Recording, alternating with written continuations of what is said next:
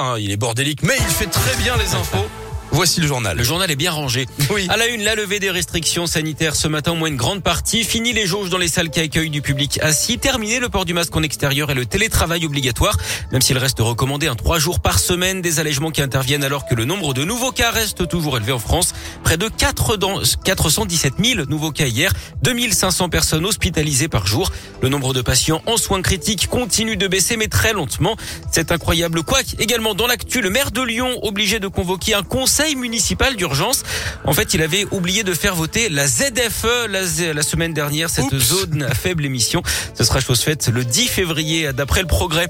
Emmanuel Macron fait durer le suspense. Le président a confirmé hier que le temps de sa candidature à la présidentielle n'était pas encore venu. Lui qui rafle déjà la mise des parrainages hein, à 68 jours du premier tour.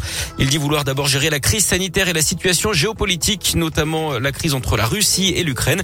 Si le contexte est favorable, il pourrait se déclarer entre le 10 et le 20 février. Un adolescent blessé à coups de couteau hier après-midi, ça s'est passé au collège Jean Renoir à Neuville-sur-Saône. L'agresseur serait un autre élève de l'établissement selon le progrès. Âgé d'une quinzaine d'années, il a été interpellé et placé en garde à vue.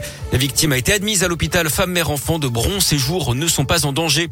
Un métier formidable, un statut formidable, un slogan parmi d'autres inclamé hier après-midi par les salariés du secteur social et médico-social.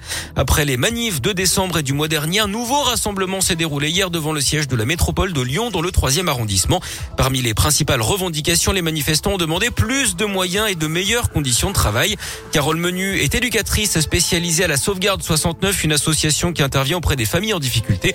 Selon elle, plus de 800 mineurs en danger ne sont pas pris en charge malgré des décisions de justice qui devraient pourtant s'appliquer. Ça peut être des parents euh, qui les maltraitent et des mois et des mois d'attente pour les prises en charge. Quand on récupère les dossiers, c'est des situations qui sont en général aggravées ou qui ont stagné. C'est pour ça qu'on demande des moyens euh, supplémentaires. Par ailleurs, c'est vrai que l'attractivité des salaires, et c'est pour ça qu'on milite aussi là-dessus. Moi, j'ai une collègue qui est partie il y a huit mois en larmes parce que c'est une personne engagée au niveau du travail. Par contre, elle pouvait pas se loger à Lyon.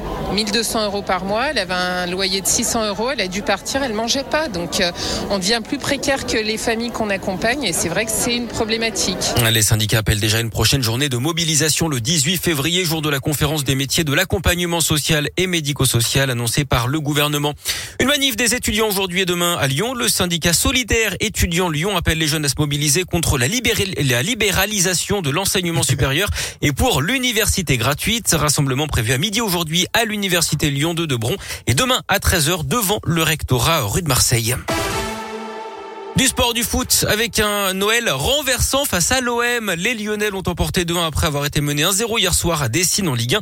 Avec ce succès, Lyon revient à 6 points du podium et de la troisième place occupée justement par Marseille. Lyon qui est désormais septième du championnat qui se rapproche donc de l'Europe.